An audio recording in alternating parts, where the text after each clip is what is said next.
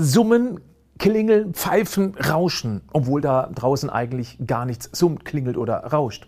Die einen haben es auf einem Ohr, manche auf beiden. Ein Tinnitus ist richtig nervig. Was du dagegen tun kannst, das erfährst du jetzt. Herzlich willkommen zum Podcast Schlank und Gesund. Ich bin Gesundheitsexperte und Fitnesscoach Patrick Heitzmann. Dieser Podcast ist mir eine Herzensangelegenheit, weil ich dich unterstützen möchte, dass du noch fitter, gesünder und schlanker wirst. Schön, dass du mit dabei bist. Es gibt zwei Hauptarten von Tinnitus. Zum einen der am häufigsten vorkommende subjektive Tinnitus. Er kann durch verschiedene Faktoren wie Lärmschäden, Alterung, Hörverlust, eine durchgemachte Ohrinfektion, Stress, traumatische Ergebnisse oder Erlebnisse bzw. auch andere Erkrankungen entstehen. Dann gibt es noch den objektiven Tinnitus. Er pulsiert eher synchron mit dem Herzschlag und wird oft durch physische Probleme wie Durchblutungsstörungen, Muskelspasmen im Ohr oder abnormale Blutgefäßstrukturen verursacht. Wie intensiv der Tinnitus wahrgenommen wird und wie sehr man darunter leidet, das ist natürlich sehr individuell. Die einen, die merken ihn kaum, er gehört irgendwie dazu, andere haben damit ernsthafte Schwierigkeiten bei der Bewältigung, inklusive Schlafstörungen, Angstzustände oder auch dadurch bedingte Depressionen. Es ist wichtig zu verstehen, dass ein Tinnitus selbst keine eigenständige Krankheit ist, sondern oft ein Symptom von anderen Gesundheitsproblemen.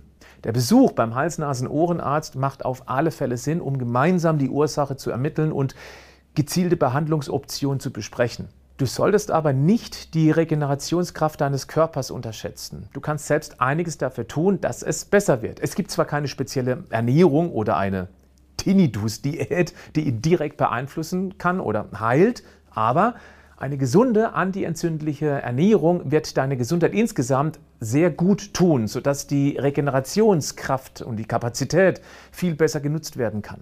Lebensmittel, die reich an Antioxidantien sind, können zum Beispiel dazu beitragen, Entzündungen im Körper zu reduzieren. Dazu gehören Obst, bevorzuge hier Beeren, weil die deutlich weniger Zucker haben als beispielsweise viele Apfelsorten, Bananen oder Birnen. Und natürlich Gemüse in jeder Form. Omega-3 kann zum einen dabei helfen, dass das Blut bessere Fließeigenschaften hat und so auch besser in die winzigsten Blutgefäße kommt, zum Beispiel im Ohr. Und es wirkt entzündungsreduzierend. Soll heißen, mehr Lachs, Makrelen, Hering oder gezielt eine Omega-3-Nahrungsergänzung. Hier gibt es auch mittlerweile sehr hochwertige aus Omega-3 reichen Algen. Magnesiumreiche Lebensmittel wie alles grüne Blattgemüse, Haferflocken, Hülsenfrüchte und Nüsse können auch dabei unterstützen, die Muskulatur zu entspannen. Und Achtung, unsere Blutgefäße sind von glatter Muskulatur umhüllt. Wenn die zum Beispiel mit Hilfe von Magnesium ein bisschen lockerer lässt, dann hilft auch das dabei, das Ohr und eben dort die winzigen Blutgefäße mehr zu entspannen. Ich weiß aus meiner Community, dass viele Tinnitus-Genervte sehr erfolgreich mit Magnesiumcitrat als Nahrungsergänzung experimentiert haben. Ist auf alle Fälle einen sehr günstigen Versuch wert. Auch Vitamin B-reiche Lebensmittel können sehr interessant sein. Mhm.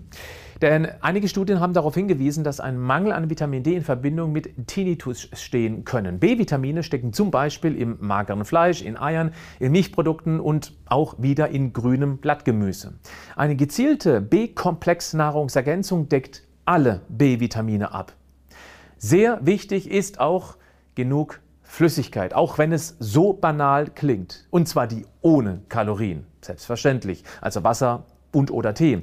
Je dicker das Blut, desto schwieriger kommt es in die vorhin schon genannten feinsten Blutgefäße. Deshalb sollte das Ziel sein 30 Milliliter pro Kilogramm Körpergewicht. Wer mehr als 100 Kilo wiegt, muss aber nicht mehr als 3 Liter täglich trinken. 3 Liter reichen definitiv aus. Natürlich hilft ein generell gesünderer Lebensstil, ist aber nicht einfach umzusetzen und mit einer Diät schon mal gar nicht langfristig gesehen, weil Diäten viel zu brutal in bisherige Essgewohnheiten eingreifen. Das ist auch der Grund, warum unser leichter, also denkst Online-Coaching-Programm so beliebt ist. Wir wählen dort den Weg der kleinen Schritte, ganz weit weg von diesem Diätblödsinn. Falls du es noch nicht kennen solltest, dann lade ich dich erstmal zu einem kostenlosen Online-Vortrag ein, den ich regelmäßig halte, um gesundheitsmotivierte Menschen zu zeigen, dass es eben einen anderen, einen praxistauglichen, einen ehrlichen Weg gibt. Und damit du dich davon überzeugen kannst, ist er natürlich kostenlos. Klick auf den Link in den Show Notes zu diesem Podcast, wenn du magst. Es gibt Hoffnung, dass mit diesen Tipps der Tinnitus deutlich reduziert werden kann oder sogar ganz verschwindet. Leider aber nicht immer. Deshalb jetzt noch sieben Tipps, wie man mit einem Tinnitus besser zurechtkommen kann. Zuerst immer eine Ursachenforschung mit Hilfe einer medizinischen Beratung in Anspruch nehmen. Wird die Ursache gefunden, ist die Heilungschance deutlich größer, ganz klar.